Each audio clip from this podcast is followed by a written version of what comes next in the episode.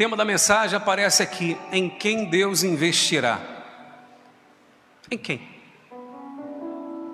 Mas Deus vai investir? Sim. Deus pode investir em mim, em você. Em quem Deus vai investir tempo? Vai investir unção? Vai investir milagres, maravilhas? Em quem? Por que Deus investiria em mim? Eu quero ler todo o texto, toda a parábola e depois nós vamos meditar juntos em algo importante aqui para a nossa vida.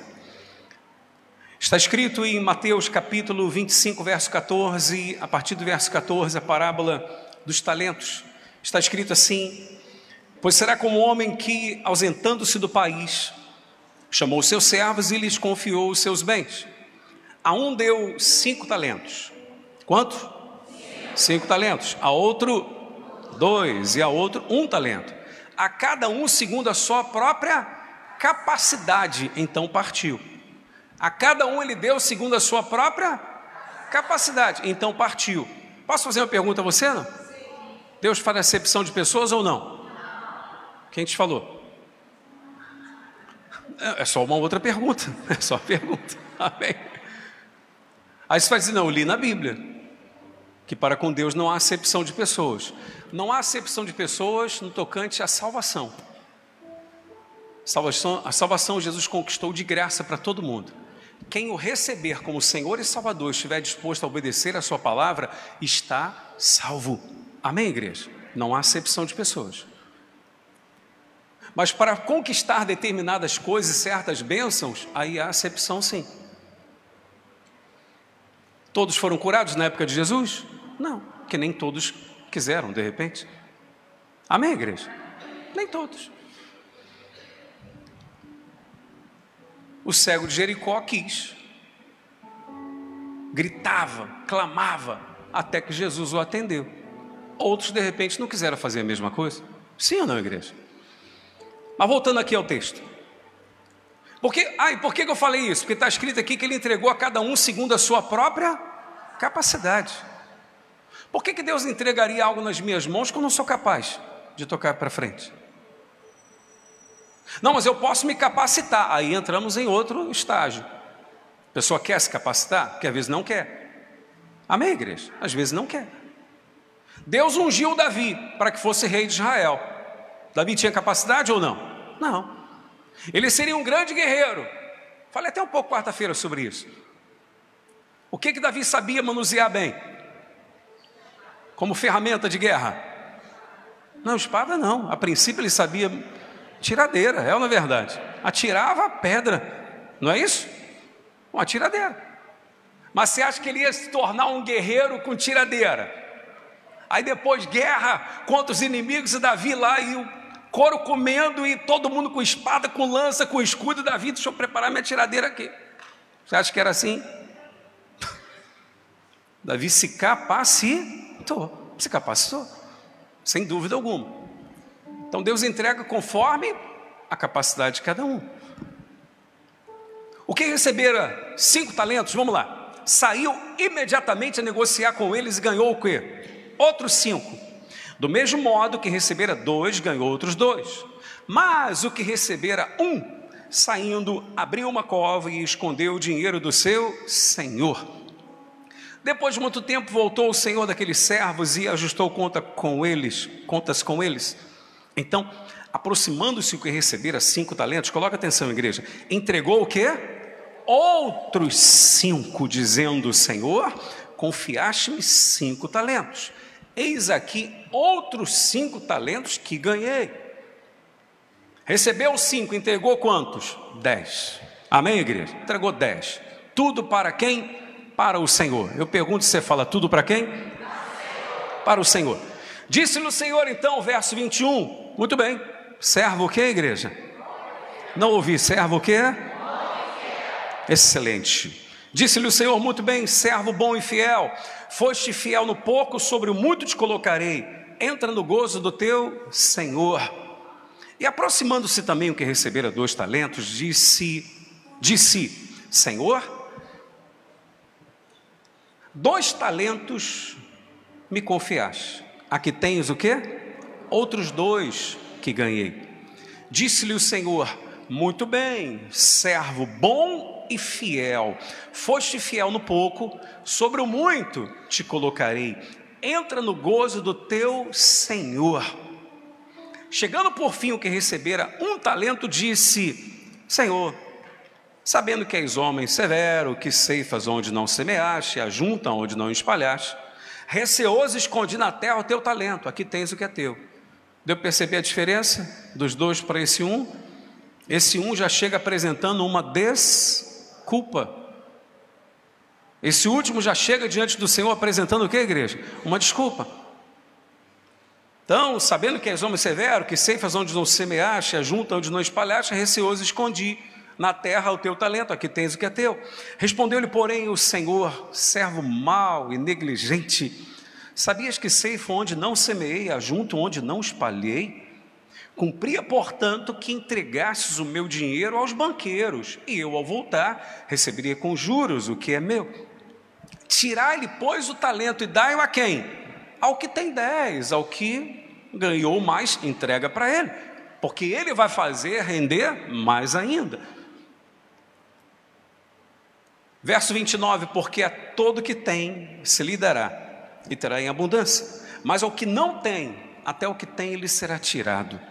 E o servo inútil, lançai para fora nas trevas, ali haverá choro e ranger de dentes. Digam graças a Deus. Fecha sua Bíblia. Coloque atenção em mim, fixe, fixe os seus olhos em mim, por favor, você de casa também.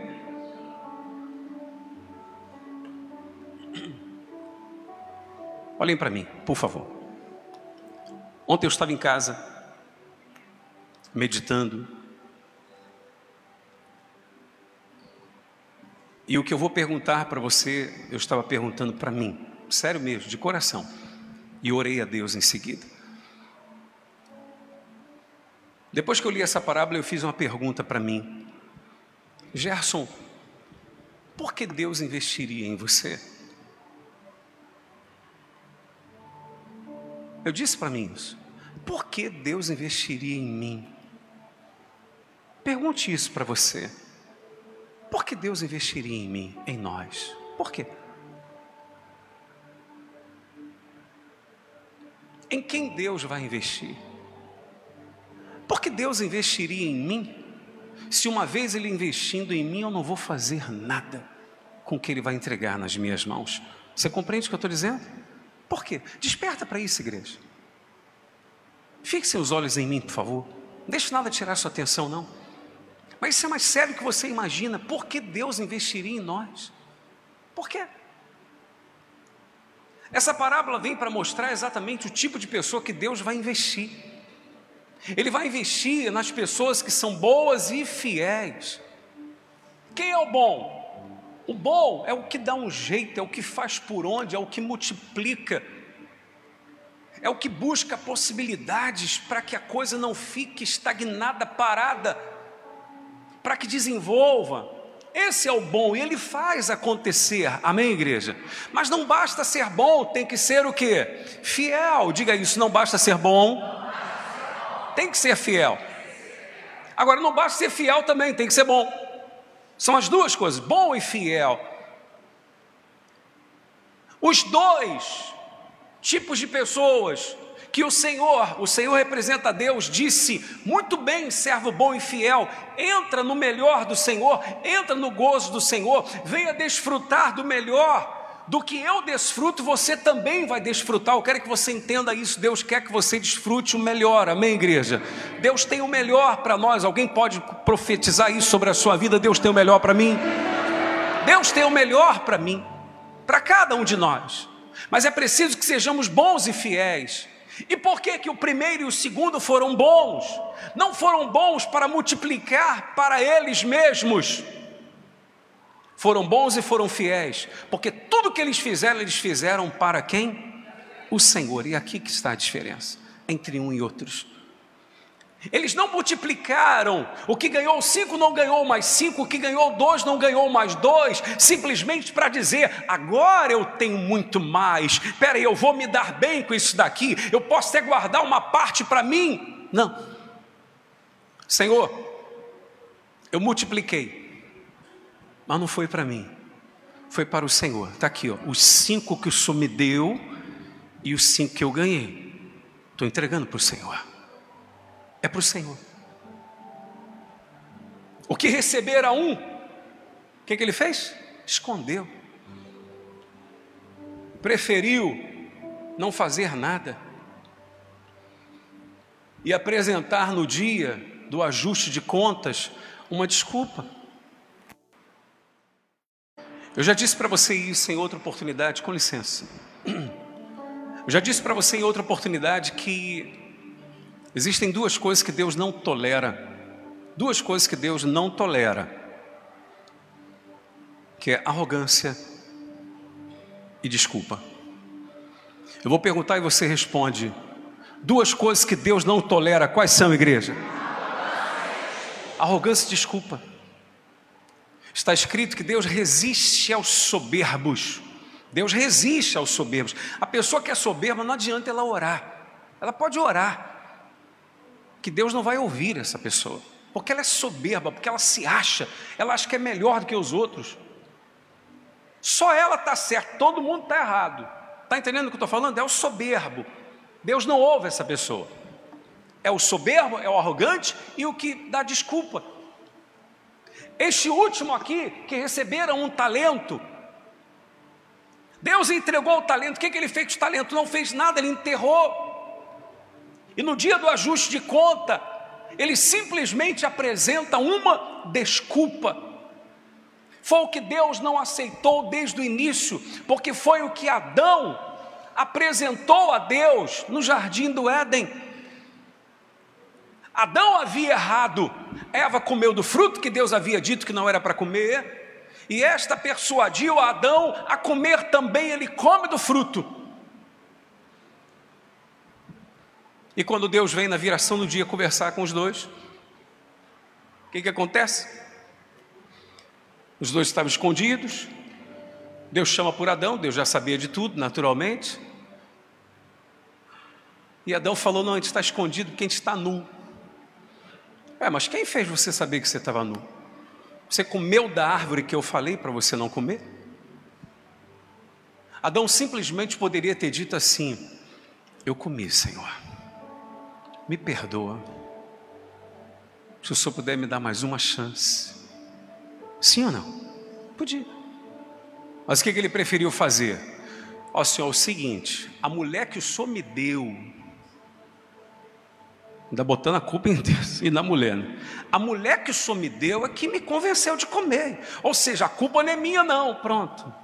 Deu desculpa, meu amado. Perdeu o jardim. A gente tem que parar com isso, pessoal. De ficar botando a culpa nos outros dos nossos fracassos. Aí eu fracassei. Fracasso faz parte dessa vida. Mas quem foi o culpado? O culpado foi eu. Fui eu. É autorresponsabilidade, pessoal. Isso faz diferença na vida da pessoa. Existem pessoas que elas preferem culpar os outros. Não, eu fiquei assim porque fulano, Beltrano. Não, eu saí da igreja porque Beltrano, fulano. Ei, para com isso. Para com isso. Assuma. Ah, não deu certo porque fulano e Beltrano não quis me ajudar. Não deu certo porque eu não me capacitei o que tinha que capacitar.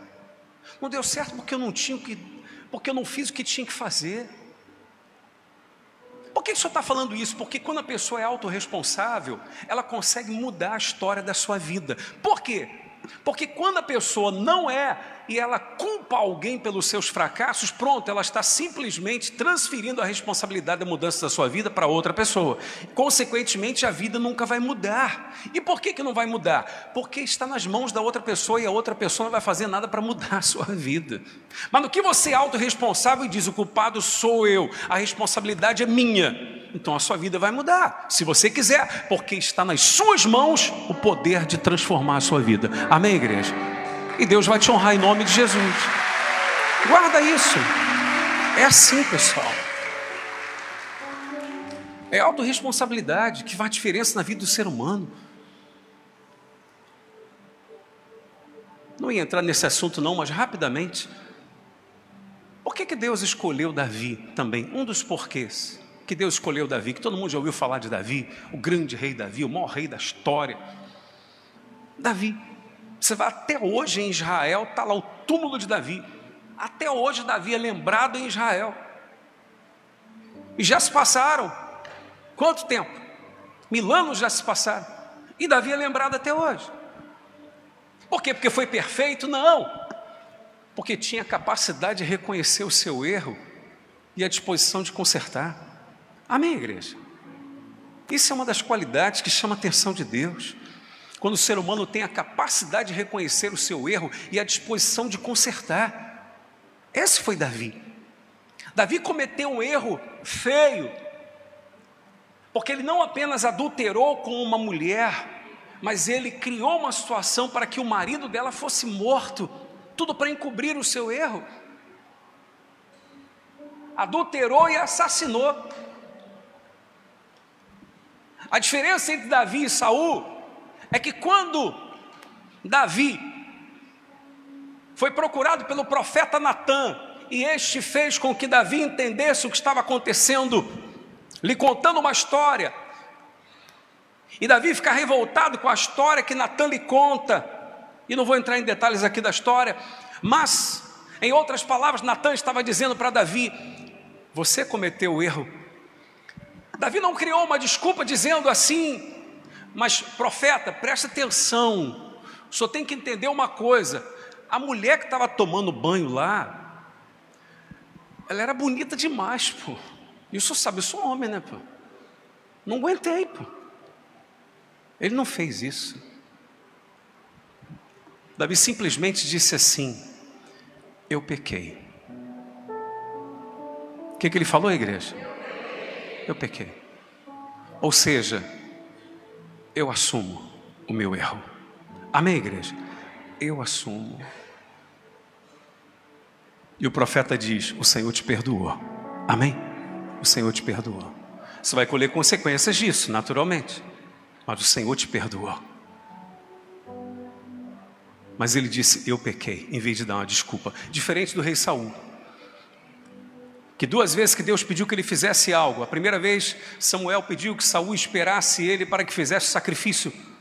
Lembra, nós pregamos há um tempo atrás a respeito aqui? Saul não esperou o profeta Samuel e fez o sacrifício antes do profeta chegar lá, porque o profeta queria fazer o sacrifício.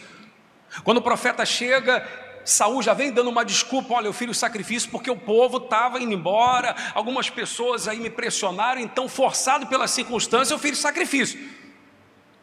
Ou seja, ele não falou, poxa, profeta, me perdoa, poxa, eu pequei. Deus deu uma outra chance para Saul pedindo contra os inimigos, os amalequitas, Deus falou, vá lá, extermina tudo. Tudo, tudo, tudo. Saul vai, como Deus falou, extermina tudo, mas poupa a vida do rei Agag, para que ele pudesse, através do rei, ter aliança com outros povos e aquilo facilitar a sua vida. Poupa a vida do rei Agag e poupa o melhor do gado e das ovelhas.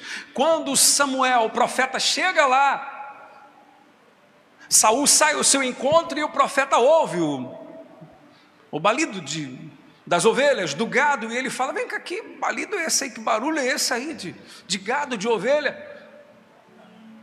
Saul já diz logo assim: ó, dizer o seguinte para o senhor: o povo, o povo separou o melhor para sacrificar para o Senhor.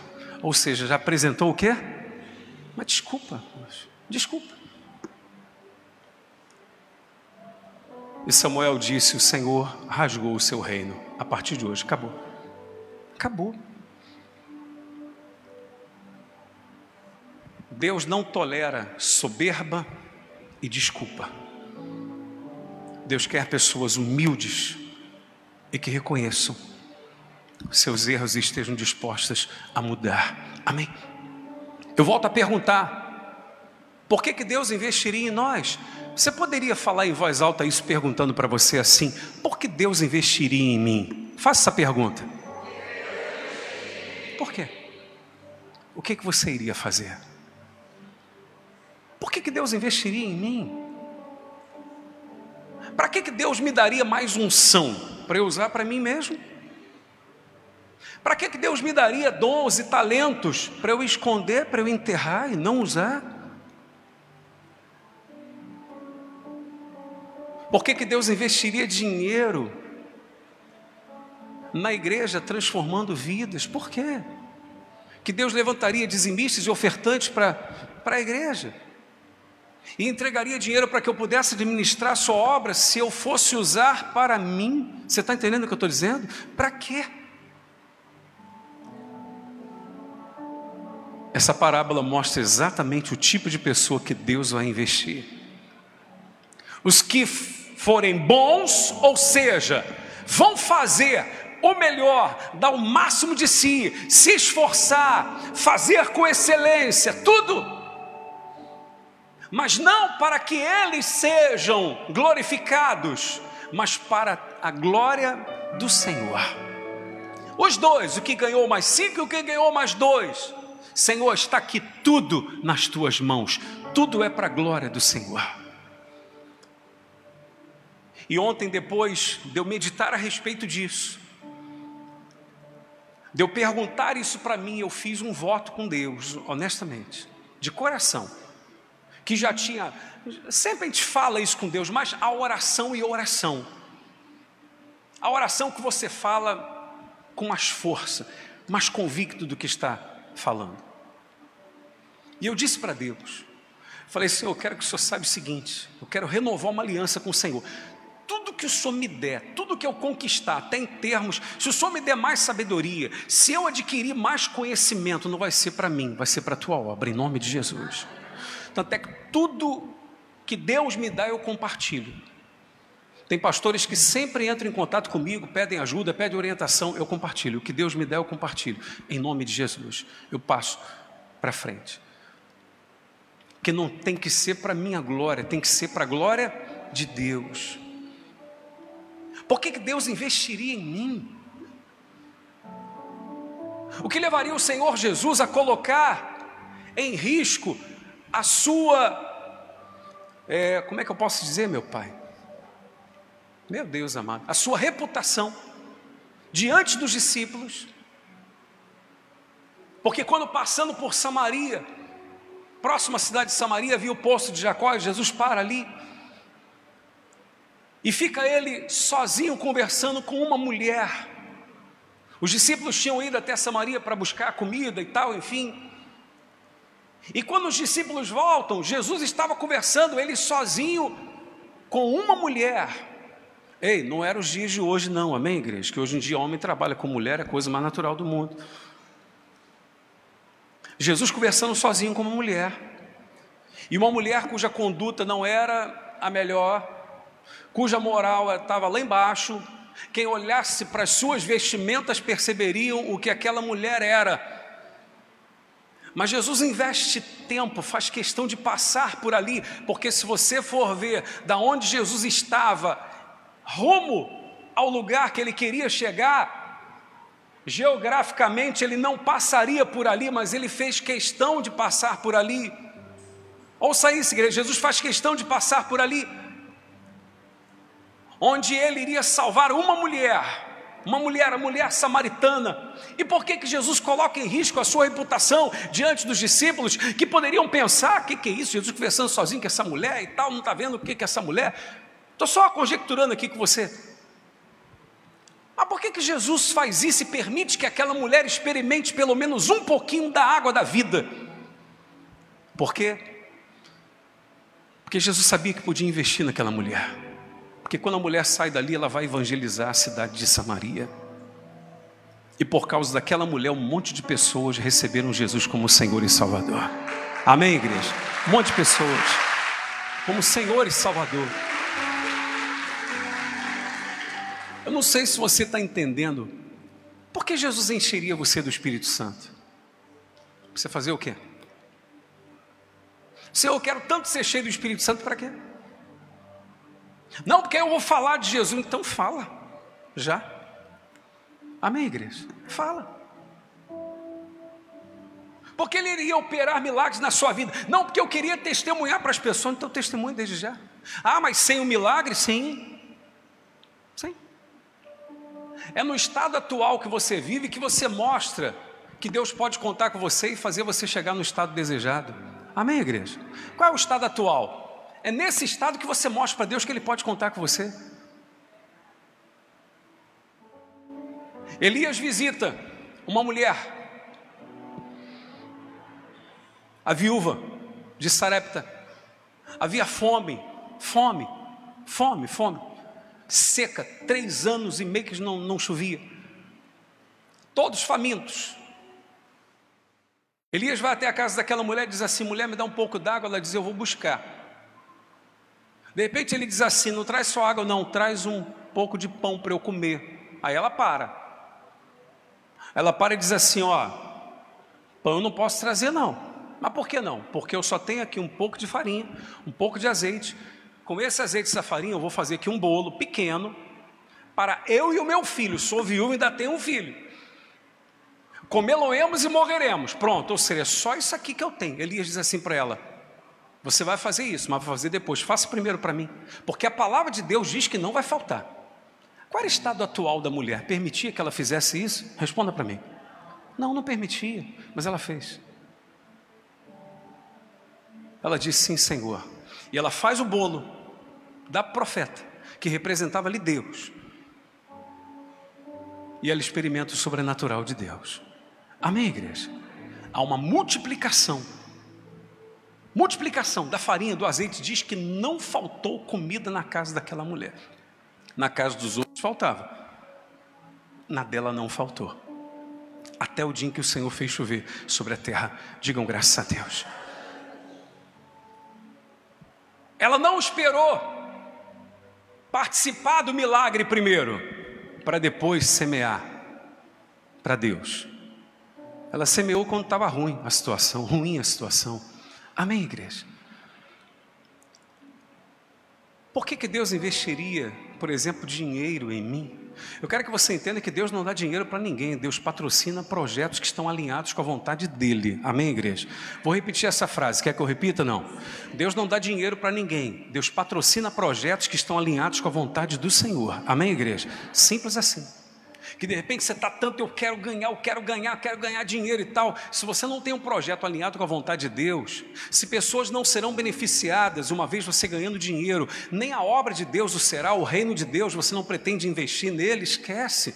Você pode até prosperar sozinho. Ah, por que, que o senhor fala isso simples? Porque às vezes tem pessoas da igreja que ficam pensando assim: não, mas tem gente que nem está na igreja, tem gente que não é dizimista, não é ofertante, é riquíssima e tal. Sim, porque você, para ser rico, não precisa de Deus, não, pessoal. Se alguém um dia disse, falou isso para você, essa pessoa mentiu. Você não precisa de Deus para você ganhar dinheiro. Você quer ganhar dinheiro com a força do seu braço, sua inteligência, sabedoria, se capacitando, você consegue. Só tem um problema. Se um espírito, um gafanhoto daquele resolver entrar na vida dessa pessoa, acabou. Acaba com tudo. Eu não esqueço de um homem, não esqueço. Não esqueço. Quando eu penso nele, já vem a imagem dele perfeita na minha cabeça, porque eu ajudei por um tempo, bastante tempo atrás. Um senhor que uma vez chegou, veio conversar comigo, ele me ouviu uma vez numa rádio. Ele falou: Vou lá conversar com esse pastor. Ele veio conversar comigo, dizendo assim: Pastor, até mês passado eu era riquíssimo, riquíssimo. Eu tinha empresas no Brasil e no exterior. Eu tinha empresas no Brasil e no exterior. Ele meteu a mão no bolso, puxou assim, botou o bolso para fora e falou: A minha situação hoje é essa, eu não tenho uma moeda. Eu falei: Sério? Ele falou: Não tenho uma moeda. Mas como é que aconteceu isso? Ele falou: Como? Não sei. Só sei que eu conheci uma mulher. Ela se apaixonou por mim. E eu não quis levar adiante o relacionamento com ela. Ela só olhou para mim e falou assim: a partir de hoje você nunca mais vai ter nada. Um mês eu não tenho mais nada. E aí? Você não precisa de Deus para prosperar, mas você precisa de Deus para guardar, para proteger o que você tem, meu amado, para proteger o que você tem. Escreve isso. O homem perdeu tudo em um mês. O senhor perdeu tudo, mesmo tudo. Ele falou: olha, só tem o carro que eu estou aqui na porta, que eu já estou passando para frente, para levantar algum dinheirinho, e a casa que eu moro, porque é nossa mesmo, da família, que a gente vai ter que se desfazer também. Mas não tem mais nada. Porque Deus investiria em mim e em você. Por que, que Deus investiu tanto em Davi? Por que, que Deus investiu riqueza em Davi? Simples. Porque quando foi para construir o templo de Deus, Davi disse assim, pessoal: todo ouro e prata particulares que eu tenho, eu vou dar para a construção da casa do nosso Deus. Amém, igreja? Acabou. Deus pôde investir em Davi, porque o coração dele não estava nas coisas, no dinheiro. Pergunte a você, se olhe no espelho e fale: por que, que Deus investiria em você? O que, que Ele vai ganhar com isso? Quantos serão beneficiados se Deus investir em mim, se Deus investir em você? Poder, unção, dom, talento, dinheiro, enfim. Por quê que Deus investiria? Se Deus vir que pode contar conosco, Ele vai investir na gente. O que recebeu cinco, ganhou outros cinco, entregou dez. Daquele que não quis fazer nada com o que o Senhor lhe deu, o que, que o Senhor falou? Tira o talento dele e dá para o que tem dez. Porque eu posso investir nele. Amém? Eu vi que eu posso investir. Por que, que Deus vai investir em você se de repente você está decidido a fazer uma coisa que você sabe que é contrária à vontade de Deus, com a sua família ou em alguma área da sua vida? Por quê? Se você está decidido a fazer uma coisa que você sabe que é errada, que não é agradável a Deus, mas fica, Senhor, me honra, me abençoa e tal. Estou pregando isso hoje para você, pessoal, para você entender que isso serve para tudo. Deus quer entregar coisas grandes nas nossas mãos, mas Ele quer encontrar pessoas que Ele possa realmente confiar. Amém? Que Ele possa olhar e dizer: Eu não vou perder essa pessoa. Eu vou ganhar mais ainda essa pessoa se eu entregar isso nas mãos dela, porque ela vai multiplicar, ela vai multiplicar, vai ser boa, não para o bem dela simplesmente, mas para mim, para me glorificar, para o meu reino ganhar. Amém? Eu gostaria de nessa manhã fazer uma oração, mas um voto. Por favor, eu não queria que você ficasse de pé, porque a pessoa do seu lado vai ficar. Mas você que está aqui diz assim, Bispo Gerson, eu tenho coragem de falar com Deus, mas falar sério, que Ele pode contar comigo, que Ele pode contar comigo, que Ele não vai se decepcionar, que Ele pode entregar coisas nas minhas mãos, que Ele pode entregar talento, que Ele pode me capacitar, que Ele pode me encher de sabedoria, que Ele pode me dar o Espírito Santo, que Ele pode me dar milagres, que Ele pode entregar dinheiro para eu ter que administrar, que não vai ser para minha glória, vai ser para a glória dEle. Amém, igreja? Só quem tem essa coragem, você pode ficar de pé no seu lugar, por favor, em nome de Jesus? De falar isso para Deus mesmo. Ah, já falei, então, você falou como? Falou de verdade mesmo? De verdade mesmo, que você no seu íntimo percebeu. Foi um voto de fé, realmente. Hum? E faça um voto com Deus. Olhe para mim, igreja. De ser um dizimista fiel de ser um ofertante da casa de Deus. Sério, nesse mês, que está o mês da dupla honra, de você apresentar a Deus uma oferta de fé. Uma oferta de fé, depois você pega um envelope se você quiser e tal, enfim. Isso é o de menos. Mas faz um voto, Senhor, nesse mês da dupla honra, eu vou apresentar ao Senhor uma oferta.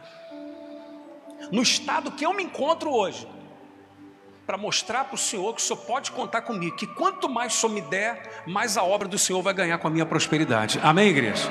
Mais a obra do Senhor vai ganhar com a minha prosperidade. De tudo que você tem, devolva o dízimo ao Senhor. Se você é uma pessoa que você tem um valor guardado, antes mesmo de você, estou falando para você que está na, na sua residência também participando da reunião. E não tenho receio de falar isso, não, pessoal, que é a palavra de Deus. Você tem um valor guardado, diante mesmo de você se converter, você nunca devolveu o dízimo daquele valor e você quer consagrá-lo a Deus, devolva o dízimo para Deus do que você tem.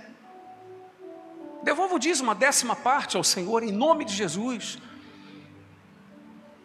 Mas essa é a pergunta que eu fiz ontem, e fiquei de pé e orei a Deus, e falei com Deus. Eu quero que Deus possa olhar para mim e dizer: eu posso investir no Gerson, amém? Eu posso investir, porque Ele não vai usar para a sua glória, Ele vai usar para a minha glória, amém, igreja? Glória a Deus, igreja. Pessoas serão beneficiadas e o reino também. Feche os olhos no nome de Jesus. Fale com Deus, pessoal, agora. É você com Ele. Fala com Ele. Você não ficou de pé para falar com Ele isso? Para dizer para Ele isso? Então fale em nome de Jesus.